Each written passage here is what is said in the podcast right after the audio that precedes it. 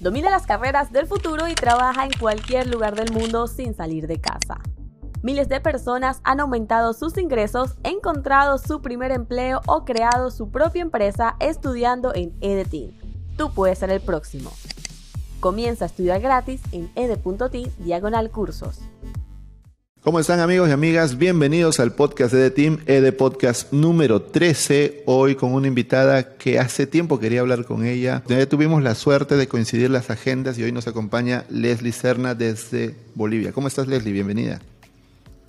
Hola, ¿qué tal? Pues eh, muy contenta de finalmente poder conversar sobre temas interesantes de tecnología y un saludo a las personas que nos están acompañando. Leslie, seguramente mucha gente te ubica, la gente que está en el chat, la gente que está en el mundo de la tecnología, siempre ubica a las personas que están haciendo cosas interesantes. Pero igual cuéntanos un poquito de ti, danos un poquito de tu experiencia. Sí, claro. Bueno, eh, mi nombre es Leslie, yo soy de Sucre, Bolivia. Eh, tengo una carrera, he terminado la ingeniería en telecomunicaciones en Cochabamba, en Bolivia. He trabajado un par de años en lo que es ingeniería de software, enfocado a lo que son sistemas de telecomunicaciones, que ha sido como mi gran acercamiento al mundo del desarrollo. Y pues siempre me ha gustado viajar, vivir en otras, en otras ciudades, experimentar otras culturas. Y ha sido uno de los principales motivos también de que he buscado una forma de poder estudiar en el extranjero, la maestría. Y pues después de varias aplicaciones eh, tuve algunas respuestas favorables, otras no. Pero decidí hacer la maestría en Ciencias de Computación e Ingeniería en Europa, en Bélgica. Tenía una beca completa de una fundación suizo-boliviana. Sí, sí. Es realmente un programa súper bueno, súper exigente también pero ha sido una experiencia increíble estar en Europa dos años y un par de meses, hacer la maestría, entender un poco cómo avanza también los temas de tecnología por allá, seguir participando en todo lo que son comunidades de tecnología, principalmente los GDG. Eh, lo bueno fue que en Bruselas, una ciudad bien cosmopolita donde yo estaba, pues la mayoría de los eventos eran en inglés. Entonces, pues podía, podía irme a los eventos por allí y también aprender un poco más eh, de lo que es el mundo del startup, aprender un poco más de lo que es inteligencia artificial y pues llegar a este momento en el que me fascina mucho todo lo que es el mundo de las ciencias de los datos. Imagínate que para 2016 había ya un montón de bootcamps sobre ciencias de datos, enfocarnos en todo lo que es el mundo hacia la inteligencia artificial y TensorFlow y todo lo demás. Y pues cuando terminé la maestría y volví a Bolivia, y pues en Latinoamérica en general creo que el tema de datos todavía estaba como que, muy nuevo, que todavía estábamos pensando en otro tipo de tecnologías que, se hablaba también en los meetups. Y pues eh, fue un proceso también de reinsertarme a, mi sociedad, principalmente con el objetivo de poder colaborar con estos temas de tecnología, ya que me gusta mucho todo lo que es el tema de la educación. Empecé a trabajar con unos amigos en todo lo que es desarrollo de software, en temas de educación con la universidad y pues empecé a hacer talleres, principalmente para motivar también a que más chicas conozcan todo lo que es el mundo de las ciencias de los datos, todo lo que implica el tema de la inteligencia artificial, seguir estudiando en el, en el progreso de todo eso, en el proceso de todo eso. Y pues ya después meterme más al mundo digital, visitar diferentes países en Latinoamérica.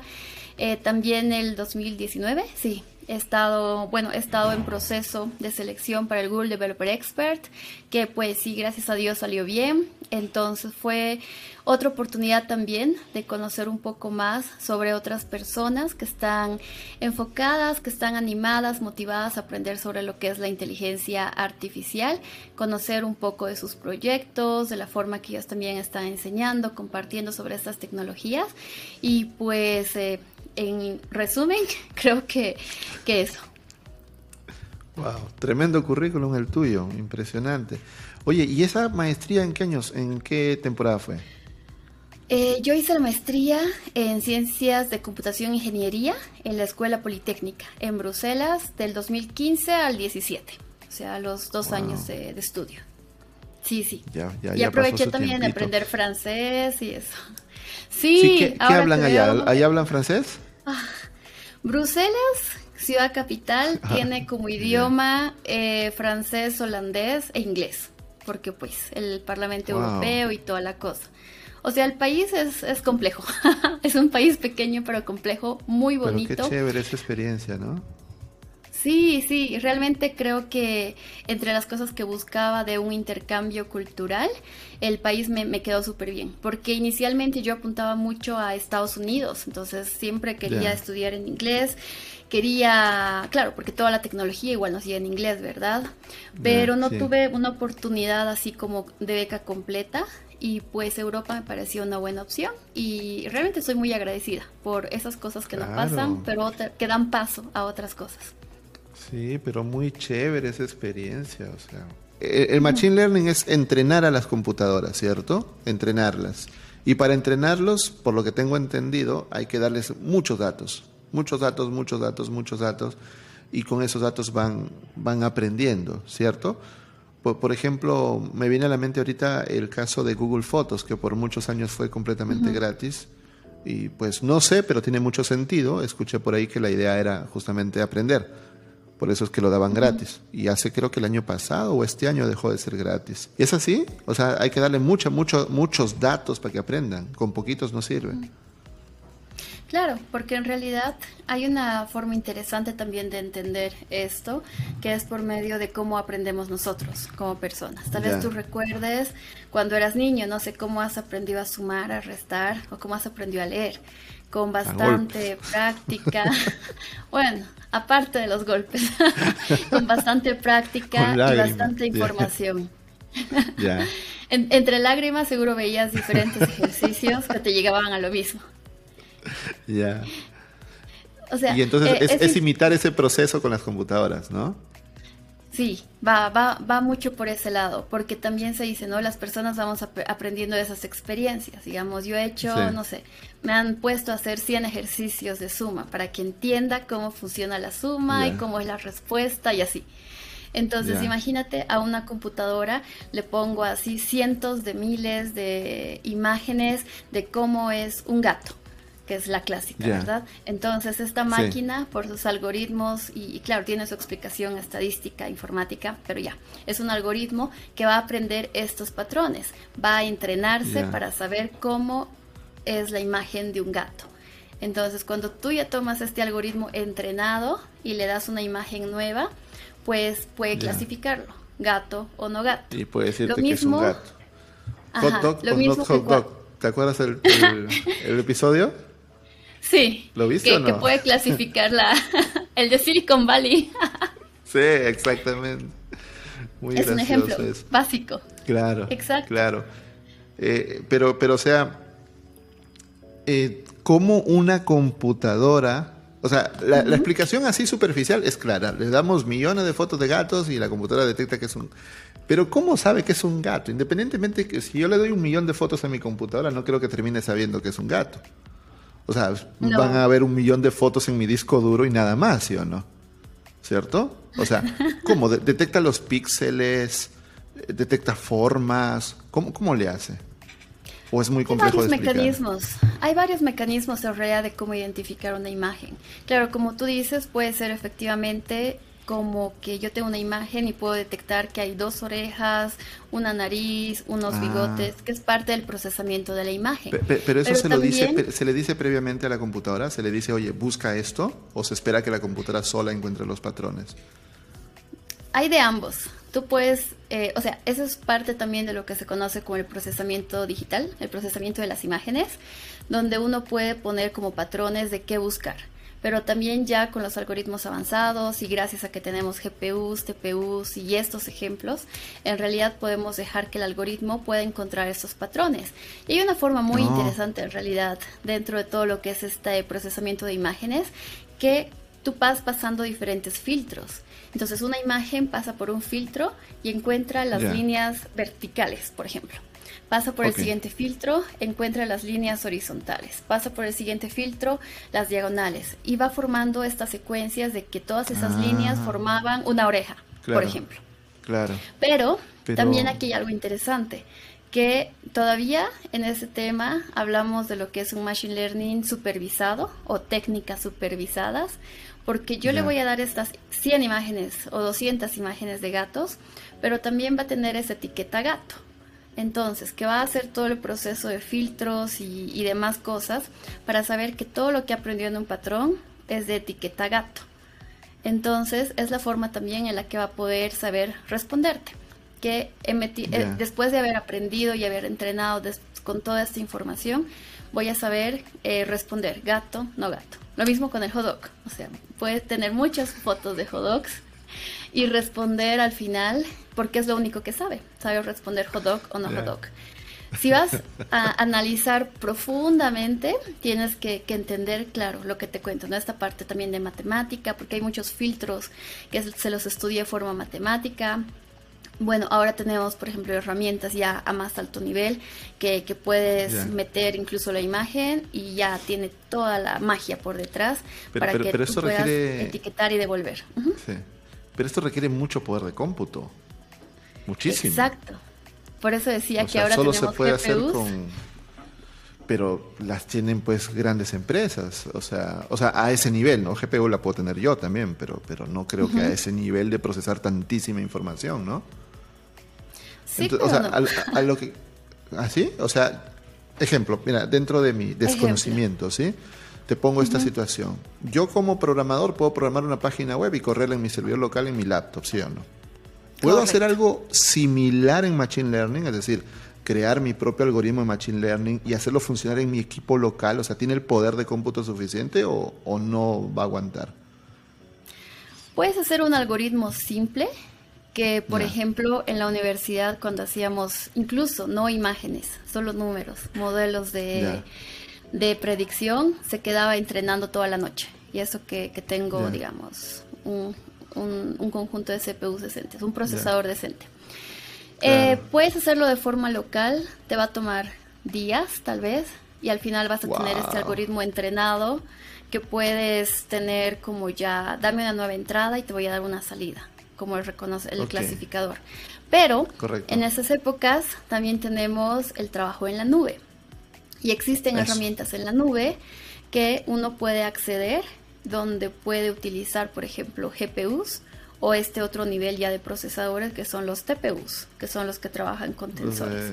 Entonces, los, los que, tenemos, por ejemplo, ahí Google. Entonces, un ejemplo interesante es ahí que uno puede con su cuenta en Gmail, pues, utilizar esta herramienta de Google que se llama Google Colab, que es un colaboratory, donde básicamente tienes un cuadernillo de Python así en línea, en la nube, y puedes ahí hacer tu código, subir tus imágenes, y para el poder de procesamiento puedes utilizar un GPU, puedes utilizar el TPU, y así como la forma básica. Entonces, algo que mi pobre laptop tomaría días, tal vez ahora en, esta, en este navegador toma horas, y pues ya utilizar los APIs y demás.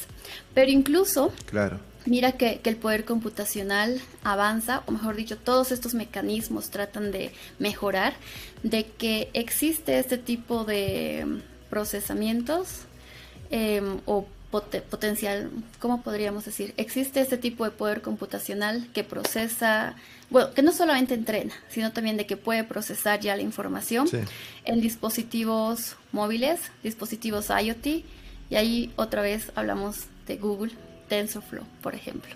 TensorFlow, que es la herramienta para que uno pueda armar, por ejemplo, estas redes neuronales eh, que funcionen, no sé, en servidores, que funcionen en la nube, pero también que puedan funcionar en lo que son dispositivos móviles, IoT y demás. Entonces, el avance está yendo de diferentes maneras. Pero estas redes neuronales que tú dices son lógica, software o son hardware, es decir, cada nodo de la red neuronal es un dispositivo físico. ¿Cómo es? En realidad parte mucho, parte mucho del, o sea, como ya es un framework establecido, ya tiene la forma de trabajar con el hardware, ¿verdad? Entonces ya para nosotros es como dos líneas de código que podemos definir allí. Eh, acá, por ejemplo, lo que había visto es con, Google los TPUs, los eh, Tensor Processor Units, que pues ya procesan a nivel de tensores, es decir, ya a nivel de matrices y, arrays de grandes datos para hacer todo el tema de procesamiento.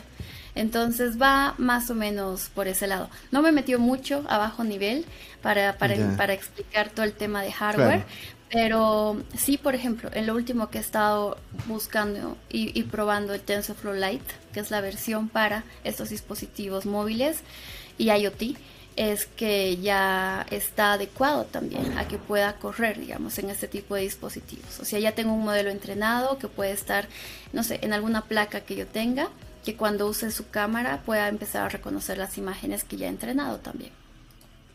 Y hablando de lo que dijiste hace un ratito, de que lo que en mi computadora demora 10 días y, que hay nube, ¿no?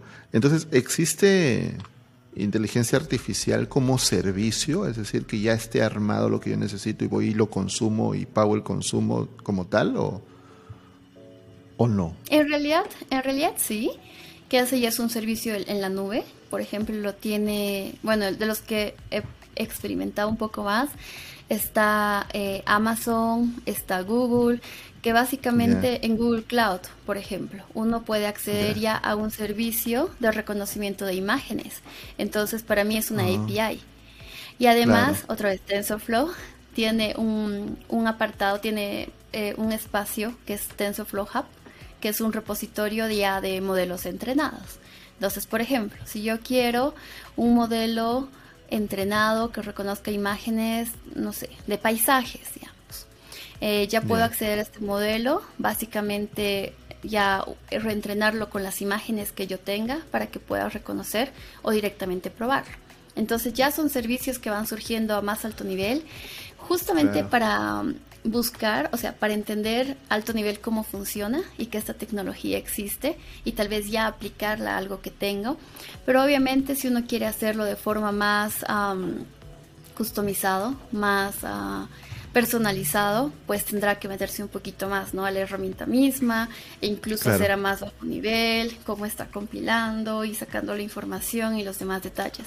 Porque mira que pensando por ese lado también, eh, aparte de Google Cloud y las herramientas que tiene, está esto que sacaron, no recuerdo si 2018 o 2019, en el Google I.O., mm, creo que el 18, que es este Machine Learning Kit, que es justamente este kit para las aplicaciones móviles, donde es como ya estás haciendo tu aplicación móvil y puedes agregar estas piezas de Lego que te ayudan a hacer reconocimiento de imágenes, reconocimiento de texto y que ya se eh, vuelva parte de lo que tú tienes. Sin la necesidad de estar escribiendo, por ejemplo, toda la red neuronal que te va a hacer todo el reconocimiento.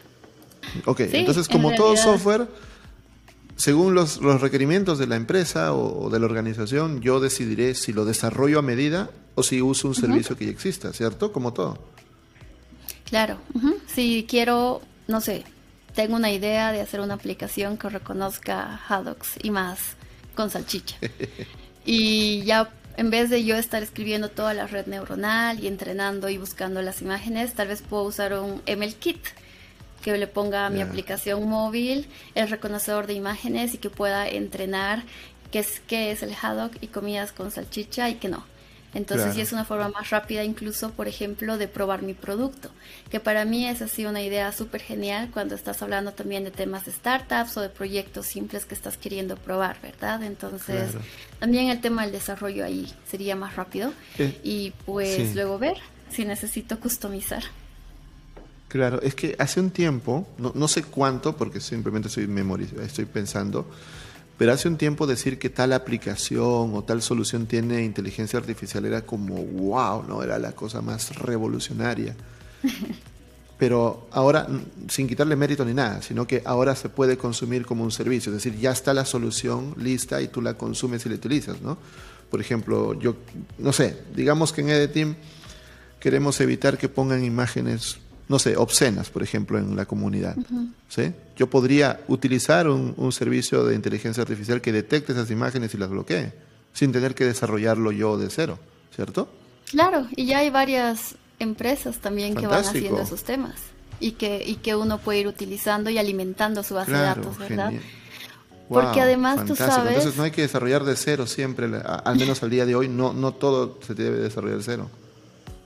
Cosas podría decir que cosas ya un poco estándares en el sentido de reconocimiento de imágenes, reconocimiento de texto y demás, pues ya, existen las herramientas que están incluso tal vez más especializadas, ¿verdad? En poder reconocer diferentes cosas. Ahora, obviamente, si es que tu empresa también hace investigación y hace desarrollo y necesita algo súper específico, pues tienes que meterte ahí a, a todos los detalles. Pero, como te digo, lo interesante ahora eh, yo creo que también va por el tema de los datos, porque yo he visto, por ejemplo, que se busca un trabajo, que, hay un requerimiento de trabajo para eh, ingeniero de machine learning que haga algún sistema de predicción. Y ok, está bien, pero cuando aprendes un poco más de la empresa, te das cuenta que todavía no tiene organizados sus datos, que no tiene estructurada su información o digitalizada incluso, que creo que eso pasa mucho en Latinoamérica. Y pues ahí sí se necesita, por ejemplo, ya el conocimiento técnico y, todo lo que es el trabajo profesional para poder, no sé, digitalizar los datos, almacenarlo en una base de datos relacional, no relacional, crear este tema de seguridad de la información, porque sabes también que cuando hablamos de los datos hay mucho por detrás en tema de privacidad, ¿verdad? Y después cómo voy a acceder a los datos. Exactamente. Entonces creo que para mí es increíble entender todo lo que hace la inteligencia artificial y cómo busca em, relacionar como la inteligencia humana y el aprendizaje humano, pero también cuando uno quiere armar un algoritmo, por ejemplo, que haga un reconocimiento de imágenes de algo en específico y me doy cuenta que existen esos datos en la internet, en el mundo, pero no están estructurados, armados y, y demás cosas.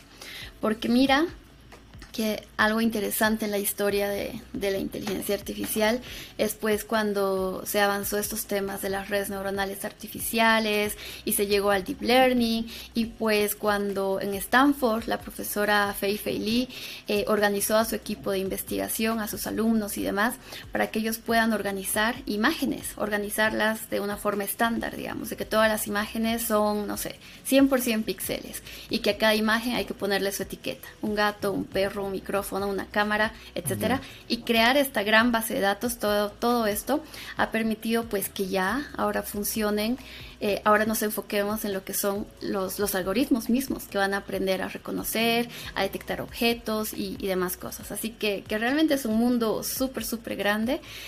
Que, que, requiere de todas las habilidades en realidad y de todos los campos, porque seguramente has escuchado hablar también, eh, hemos dicho ahorita el tema de la de la seguridad, el tema también legal, el tema desde el punto de vista de diseño, porque incluso, mira, eh, el 2019, sí, se, se, estuvo haciendo un taller desde Google con su equipo Google AI que hace justamente el tema de diseñar productos para inteligencia artificial centrados en las personas. Entonces, por ejemplo, aquí buscan aprovechar todo este potencial de la tecnología, pero a un servicio que realmente dé un valor agregado a las aplicaciones que tienen las personas. Entonces, pensar también por ese lado, obviamente tener diseñadoras de experiencias de usuario y, gente que hace toda la investigación y el desarrollo y las interfaces y, todo. Entonces, creo que, es un tema interesante que de involucrar a todos los profesionales. Sí, no, es el futuro y a veces da miedo también. Pero antes de continuar, me gustaría que definamos tres cosas, porque son al, menos dos, porque la tercera ya la hemos hablado, pero que se usan normalmente como sinónimos y creo que no son sinónimos, pero es importante diferenciar entre Machine Learning e inteligencia artificial.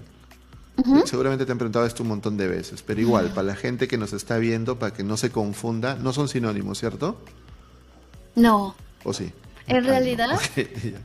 ¿Cuál es la diferencia? no, no te preocupes. en, sencillo, como para como mí. Como para que yo entienda. ok, si, arma, si, pensabas en los paraguas, que seguramente puedes explicar una tecnología dentro de otra, eh, he hablado de ciencias de la computación, ¿verdad? Como todo este campo súper grande. Y cuando quiero, por ese lado, hacer que las máquinas puedan aprender, puedan pensar como humanos, Claro, estamos hablando de la inteligencia artificial, que incluso fue un término acuñado en una conferencia de así académica, creo, por el 56. Entonces, uno habla de la inteligencia artificial como esta ciencia, que incluye procesamiento de lenguaje natural, visión por computadora y aprendizaje de las máquinas. Eso es Machine Learning.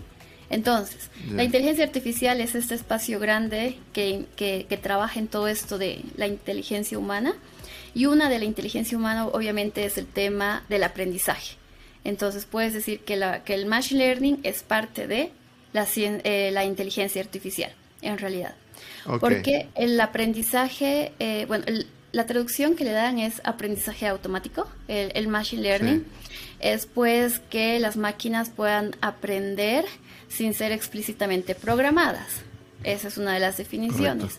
Entonces, que aprendan de los datos, que aprendan a hacer una tarea y que aprendan a ser evaluados por esa tarea. Entonces está bastante enfocado por ese tema y es por eso aquí también que hablamos tanto del tema de los datos y de tener las bases de datos, los datasets y, y todo lo demás. Pero el Machine Learning es parte de la inteligencia artificial, que como decía, implica la visión, el lenguaje, el aprendizaje y la robótica y, un montón de cosas más. Wow. Ok, entonces Machine Learning es una parte dentro de todo el conjunto que es la inteligencia artificial. La ciencia de datos no necesariamente está dentro, pero se necesita, ¿cierto? Para entrenar al Machine Learning, entrenar a las computadoras se necesitan muchos datos. Estos datos deberían estar organizados, no, no lanzarlos a, como vengan, ¿no? ¿Cierto? No. o al menos es lo que, se, lo que se espera. Claro, porque en realidad es un, es un principio básico. Tú sabes que cuando estás queriendo diseñar un sistema, si tú metes basura, o sea, cualquier tipo de información, ingresos basura, vas a tener basura la respuesta, ¿verdad? Entonces imagínate que, por ejemplo, hacemos una base de datos de los alumnos de The Team y tenemos sus edades y sus alturas y sus pesos, no sé, para predecir algo para poder modelar, mejor dicho, cómo son los alumnos que estudian más horas. Son gordos O, son, o son flacos. no sé, su, altura y su peso. Ahora, ¿qué pasa si, si esta, esta, esta tabla, estos datos, tienen, no sé, que alguien mide unos 60 metros, 1.60 metros y otro un 150 centímetros, ¿me entiendes? Entonces, el hecho de tener estas inconsistencias ah es pues tener datos malos, ¿verdad? Porque mi algoritmo, por más bueno que sea, va a decir, ¿por qué alguien me diría 1.6 y otro 160 o 150? Entonces, cosas tan simples. Oye, pero son chiquitos, los, son chiquitos los de tu ejemplo. Unos 60, no, son muy chiquitos. Pero estoy ah, inconsciente hablando. ¿ah? Muchos amigos chiquitos tienen. Ok, entiendo, entiendo la idea. Y, es, y todo ese tema es el tema de la ciencia de datos, ¿eh? Entonces son como áreas complementarias. El análisis, la limpieza de los datos. Y, obviamente acá se requiere también estadística descriptiva para poder hacer el análisis y encontrar estas cosas, ¿verdad? De que, a ver, si saco el promedio de edades, o mejor dicho, el promedio de alturas, con el ejemplo, este me va a salir un número bien raro de quién mide así, por qué tengo esos números, por qué algunos están en centímetros o en metros. Y, y, eso es todo ese razonamiento que nos lleva. Porque además, otra cosa que me gusta de, de los datos es pues que uno puede aprender de verdad a entender y hacerse más preguntas. O sea, tengo este conjunto de datos, quiero saber, no sé, cuál es la edad promedio, cuál es la, el peso promedio, pensando en la cuarentena y nuestro sedentarismo, por ejemplo. Y, uno empieza a hacerse más preguntas y encontrar las respuestas con esos datos. O incluso hacerse preguntas sobre los datos que tal vez no tienen una respuesta, pero que uno puede predecir, estimar y ya hay con los algoritmos inteligentes. Domina las carreras del futuro y trabaja en cualquier lugar del mundo sin salir de casa. Miles de personas han aumentado sus ingresos, encontrado su primer empleo o creado su propia empresa estudiando en EDTIN. Tú puedes ser el próximo. Comienza a estudiar gratis en ed.tin diagonal cursos. Y Leslie, estos temas de inteligencia artificial, machine learning y análisis de datos, tú tienes estos tres cursos en EDTIM, ¿correcto? Eh, tenemos el de... Introducción a la inteligencia artificial. Introducción a la inteligencia artificial. El de ERE para Introducción a ERE para análisis de datos y el de Introducción a Machine Learning. Correcto. Justamente esos tres cursos los tienes, los dictas tú, así que si quieren aprender esos temas con Leslie, van a ed.team y buscan los cursos de Leslie para que comiencen. Recuerden que si son premium pueden tomarlos completos ya mismo y si no son premium las primeras clases son gratis para que empiecen a aprender.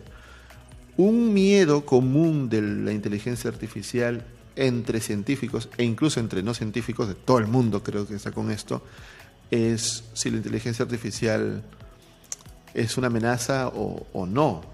Desde, varios, desde varias perspectivas, ¿no? Una, la clásica, es si nos va a dejar sin trabajo, ¿no? Eso es como lo obvio, ¿cierto? Pero hay casos más complejos, por ejemplo, los, los deepfakes, que son estos de cambiar las caras de las personas, ¿no? Que, que uno, no sé, un presidente puede decir que comenzamos la guerra y vamos a bombardear y total que era un deepfake. ¿Qué, ¿Qué, tanto, en tu experiencia, que es mucha mayor a la mía, obviamente, qué tanto de, amenaza real hay y, qué tanto simplemente es paranoia de la gente, en tu experiencia? Bueno, en realidad em, vemos, consumimos mucho, mucha ciencia ficción, creo, para empezar. Cuando uno está pensando que va a ser la inteligencia Nos ha dicho ignorantes a todos. A mí, no, no, no. Eh, no, yo creo que, que, cuando uno ve que pues los robots van a conquistar el mundo y van a hacer todos los trabajos, uno empieza a tener miedo. Miedo a esta, a esta tecnología, ¿verdad? Pero para empezar, primero, pues como cualquier otra tecnología es una herramienta y puede ser utilizada para el bien y ayudar al desarrollo o puede ser utilizada para el mal. Por ejemplo, claro. no sé, drones que solo estén programados para disparar y, pues, no sé, cosas como esas. Em, efectivamente, el tema del trabajo es algo que preocupa a muchas personas. Y, aquí sí los invitaría a, ver esta charla TEDx de Kai Fu Lee, que es un, gran genio también en temas de inteligencia artificial, donde habla justamente de qué cosas está trayendo la inteligencia artificial más bien para aportar a nosotros como humanidad. Y sobre todo también el tema de que efectivamente hay algunos trabajos o tareas que van a ser automatizadas porque pues son monótonas, ¿verdad? Y no requieren mucha creatividad o mucho pensamiento humano.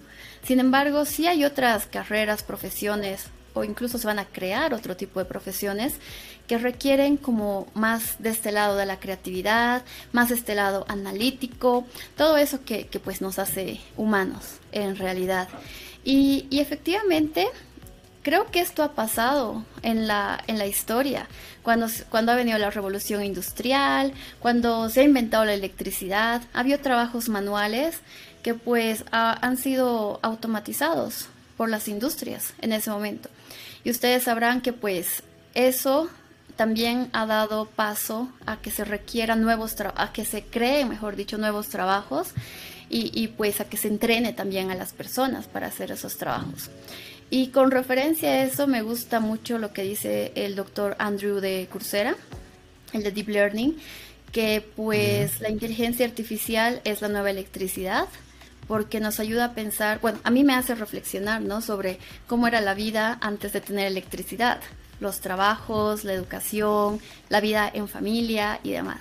Y ya cuando tenemos electricidad, obviamente hay trabajos que ya no, o sea, ya no los van a hacer los humanos, porque ya gracias a la electricidad se puede hacerlos de diferente manera.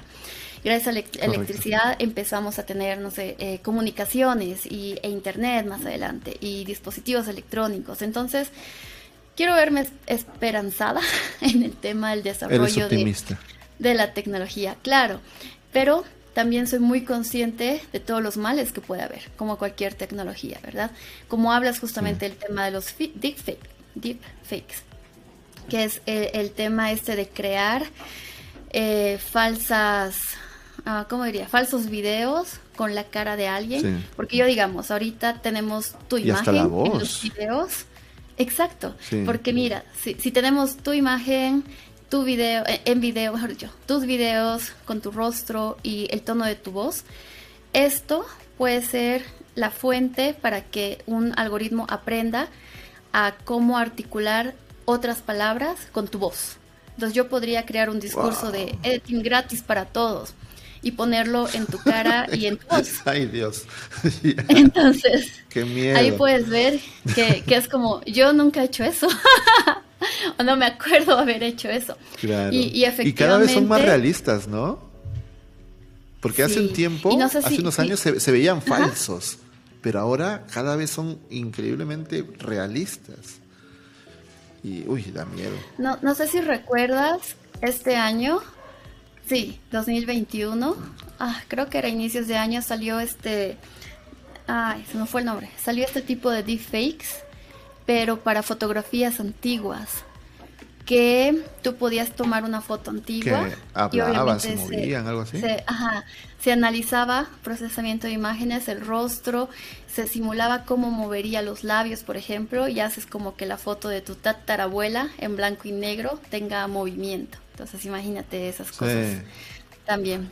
Sí, sí, y como dices, y, y tienes toda la razón porque se puede usar para el mal, ¿no? O sea, falseando la cara de una persona para decir algo que nunca dijo, o se puede usar con fines muy bonitos como este, ¿no? O sea, imagínate una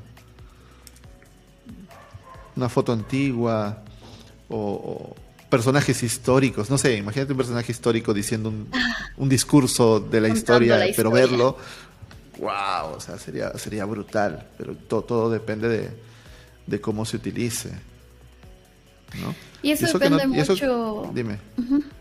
No, es- Dime, eso pensaba, depende mucho de, de cómo nosotros aprendemos ahora la tecnología y cómo la empezamos a utilizar, como dices, ¿verdad? Tiene, no sé, para mí, como te digo, soy optimista en que podemos utilizarlo para mejorar la educación, para contar Sí. mejores historias, para Sí. poder, no sé, tener mejores asistentes, etcétera. Pero también hay gente que, que pues no lo usa bien y a veces es la gente que está más rápido aprendiendo sobre estas tecnologías o tratando de entender cómo funcionan. Porque es lo primero que vemos. ¿verdad?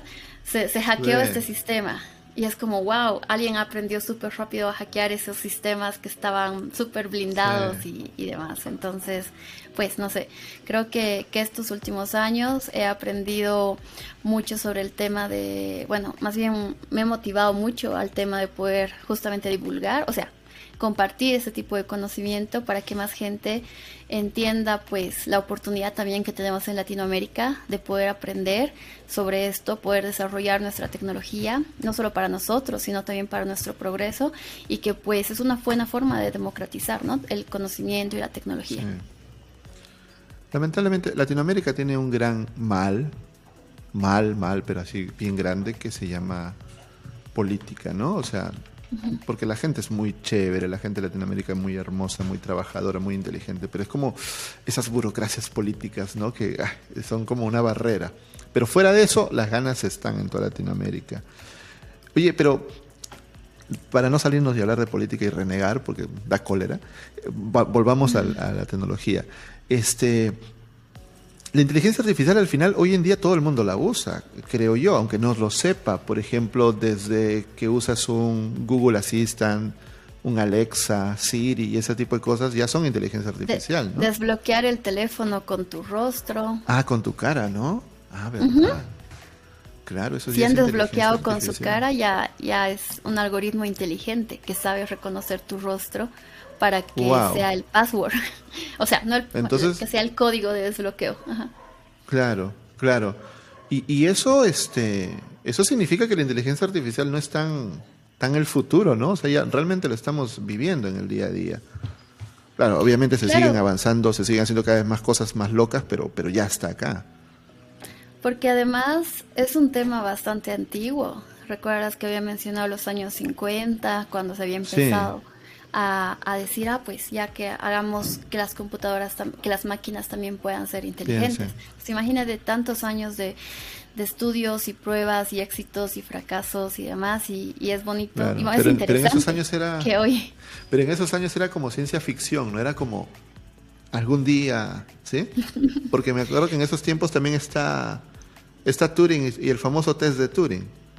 ¿No? Hay una anécdota Sí, que sí. hay una anécdota que, que cuenta Walter Isaacson en el libro de Steve Jobs que cuando le presentan a Siri por primera vez, lo primero que hace Steve Jobs es hacerle el test de Turing a, a Siri. es muy gracioso, porque tú eres hombre o mujer y, no estoy programada para saber mi sexo y cosas así. Para Es- es- eso. es- Sí, es, es divertido, pero claro, desde esos tiempos ya se venía pensando. Y es que esos tiempos son los inicios de la computación, ¿sí? Los años 50. Claro, pero no había la tecnología suficiente. Ajá, porque también pensamos en las computadoras, ¿no? Que vienen primero a ayudarnos con estos temas también contables. Bueno, no sé, la calculadora, por ejemplo. ¿Por qué tenemos calculadora? Y luego, ah, se puede procesar de esta manera y las computadoras. Y que nos ayudan a hacer cálculos matemáticos más complejos y así, así avanzar. porque claro. y, igual, igual pienso un poco en esos años, inicios de la computadora y todo entender quiénes tenían estos equipos, que, igual recordemos que eran como equipos súper grandes que cabía una computadora o un procesador en un cuarto, en una habitación, y, que eran lentos, y no sé igual si hay gente que, ha usado... Uh, ¿cómo se llaman? Los disquetes. Yo usaba disquetes también. Se ha usado disquetes y demás. Que, que lo que almacenábamos allí era súper poquito. Yo he usado disquetes, pero yo a ti te veo joven. ¿O, cuál es tu secreto si no? La inteligencia artificial. Porque yo, el, he usado el frío, yo ya estoy. El frío del altiplano boliviano. yo, debo tener una década por mayor que tú mínimo, supongo, así que me sorprende. Supongo, capaz me equivoco. Pero sí, yo, yo empecé con esos disques, esos, y esos los grandazos, ¿ah? Esos. Ah. Que no me acuerdo qué tamaño eran, que esos que se doblaban. Los negros grandes. Los he visto. Sí, Creo que no los he Porque luego Ah, ok, entonces ya sí, sí soy más viejo. Los disquetes Porque luego, luego eran los chiquitos, claro. Luego eran los chiquititos. Y yo, yo con esos, con, con, esos aprendí Corel Draw. Porque yo no tenía internet en mi casa. Me iba a esos lugares que alquilan internet y descargaba tutoriales y los guardaba. Y como, como te imaginarás, lo primero, lo primero que hacía yo era descargar los, los accesos directos. los accesos directos. y llegaba a mi casa y no abría el foto. Y no hay nada. y eran accesos directos el asistente ahí que, que, ya entiende que le estoy hablando. Por ejemplo, mi Alexa, yo hablo con mi Alexa en inglés y en español y está seteada así. Y nada, funciona so far, so good. Wow. No, no, yo no tengo esos aparatos. Me da curiosidad, pero sí, o sea, son útiles, ¿eh? ¿Mm? Son buenos para decirte la hora. son útiles. Pero, eso me lo dice un relojito de 5 dólares también. Pero, o sea, sí, sí son asistentes de adeveras, ¿no? O sea, decir la hora hablando, pues desde que yo era niño habían esos relojitos que hablaban, claro, con voz robótica, pero hablaban, ¿no? Son las 5 y 45. Es, ¿Puedo, pedirle, puedo pedirle manejar mi agenda y agregar cosas. Alexa, agrega que a, que a las 5 tengo reunión y ya. Bueno, obviamente puede hacer cosas más sofisticadas. En realidad uno puede desarrollar o sea, como desarrollas aplicaciones móviles para un móvil, puedes desarrollar, por ejemplo, estas, ah, me olvidó que se llaman, creo que se llaman actions. Para, o sea, las de Alexa se llaman skills, que son los skills de Alexa. Y por ejemplo, yo le digo random a Alexa, así como Alexa, no aquí, Alexa, pon música. Sí, si no, ahorita nos pone música. Así, Alexa, pon música y empiezo a tocar música desde Amazon Music aunque ya está conectado con mi Spotify. Pero bueno, como es Amazon Music, me toca tres temas y propagandas. ¿Quieres aprender inglés y practicar los idiomas? Descarga este skill de Alexa para idiomas. ¿Quieres hacer esto? Descarga este ah, skill. Entonces, como. ¿Y tú lo descargas, por, lo descargas por voz? También tiene su aplicación, no es tan inteligente. Ah, hay pues, formas, hay formas. ¿no? O sea, no, es que de verdad, es que la siguiente, la siguiente interfaz es la voz, pues, ¿no? Claro. Y además creo que, es importante porque da accesibilidad de tecnología a personas, por ejemplo, que no pueden ver o que no pueden por supuesto. tocar, no Sin embargo, mi, mi, temor, mi temor con la voz siempre es que a veces, ¿qué pasa si uno no pronuncia bien, exactito? O si tienes que decir un comando en un idioma, en inglés, ponte que tú tú puedes saber mucho inglés, pero tu pronunciación tener un acento. Claro. Y tal vez la computadora no te entiende o te entiende otra cosa. Es complejo, porque todavía tiene que entrenarse. Lo, que sí no he podido probar, eh, por un tema de tiempo igual, es eh, el que pueda reconocer solo mi voz para los comandos, porque igual, digamos, alguien puede pedirle, Alexa, prende las luces, claro. Solamente el comando, el comando de inicio es Alexa. El, ladrón, Alexa, abre la puerta. No, no está conectada la puerta. pero hay, hay cerraduras inteligentes, ¿no? Sí, claro. O sea, igual yo creo en Latinoamérica todavía es un poquito caro hacer tu casa toda smart, porque hay que comprar todas las cosas que igual no son tan baratas acá. Pero es, es posible. O sea, todavía estoy experimentando. Tengo la Pero si hay gente, si hay gente que se gasta miles de dólares en, en, en Funcos. o sea, también pues debe haber gente que se gaste plata en, en, foquitos, en cerraduras, en camaritas, ¿no? O sea, en toditito interconectado, ¿no? Es al final el fanatismo, ¿no? Mm, más o ah. menos. Es divertido. A mí me gusta. Ah, bueno, estoy probando de a poco. Estoy probando de a poco con cosas básicas para entender mejor cómo funciona Alexa y qué, qué, es lo mejor que puede hacer. Y probar los foquitos, a ver qué tal. Pero como te digo, es, es está muy interesante que, que, puedo hablarle en inglés, en español y, pues ahí me falta explorar qué, qué cosas hay.